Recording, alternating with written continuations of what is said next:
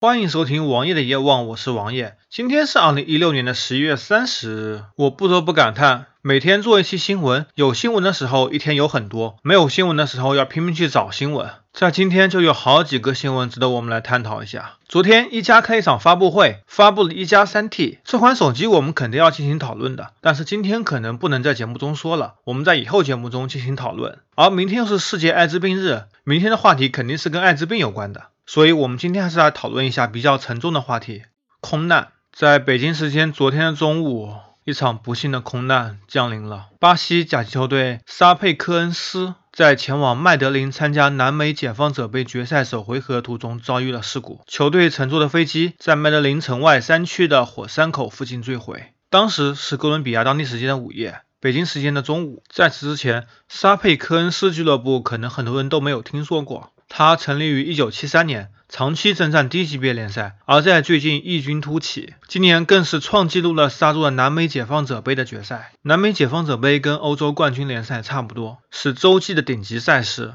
南美洲最好球队才能参加这项赛事，而他们却杀入了决赛。本次空难已经造成了七十一人死亡，只有六名幸存者，其中有三名是球员，有一名这一天刚好过自己的生日。竞技体育是伟大的，有几支巴甲球队已经联名向巴西足协申请，希望沙佩克恩斯足球俱乐部在未来三个赛季免于降级，他们可以自由的租借球员，以帮助球队重建。而在历史上，足球球队发生空难已经很多次了。最有名的莫过于慕尼黑空难和苏佩加空难。慕尼黑空难发生于1958年，当时曼联在欧洲冠军杯中淘汰了贝尔格莱德红星队，在回国途中在慕尼黑停下加油。加油完成以后，飞行员试图重新起飞，但两次尝试都因为引擎问题而没有成功。慕尼黑当时天气情况非常差，当飞行员试图第三次尝试起飞时，飞机因为速度不足未能爬升，冲出跑道后坠毁。当时飞机上的四十四人有二十三人死亡。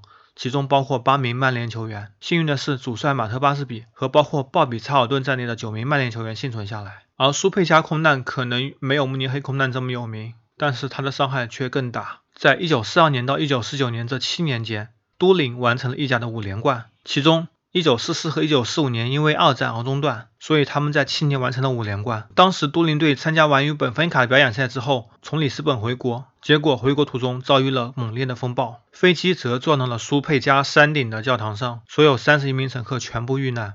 包括都灵队的十八名球员和两名教练，而在他们刚刚完成五连冠的伟业之后，马上遭遇了毁灭性打击。而当时，意大利国家队中曾经有一场比赛，首发球员十一名球员中，竟然有十人来自都灵队。这次空难给都灵和意大利国家队都带来了沉重的打击。然后，在1950、1954、1962和1966年世界世界杯中，意大利国家队都在首轮出局。同时，在1993年，赞比亚国家队也同样遭遇了空难。1979年8月，帕克塔克队也遭遇了空难，17名球员和一些球队官员遇难。而1979年，一群在荷兰踢职业联赛的苏里南球员组成了彩色十一人队，旨在帮助贫困孩子，以球员为榜样，努力摆脱生活上的困境。但是在一九八九年，同样遇到了一起空难，在秘鲁的利马联队也在一九八七年十二月遭遇了一次灾难性的坠机事故，死了十六名球员。智利的 CD 绿十字队也在一九六一年遭遇了空难。玻利维亚最强者队在一九六九年遭遇了空难，丹麦的奥运选拔队也在一九六零年罗马奥运会前夕遭遇了空难，而在一九一一年九月七日，俄罗斯的火车头冰球队也遭遇了空难，四十三人当场遇难，包括火车头冰球队的全体运动员、教练组以及四名随队出征的小联盟二线队员全部遇难。今天的话题很沉重，因为王爷我也是个球迷，也是个体育迷。我们不得不对这件事情表示遗憾，表示深切的哀悼。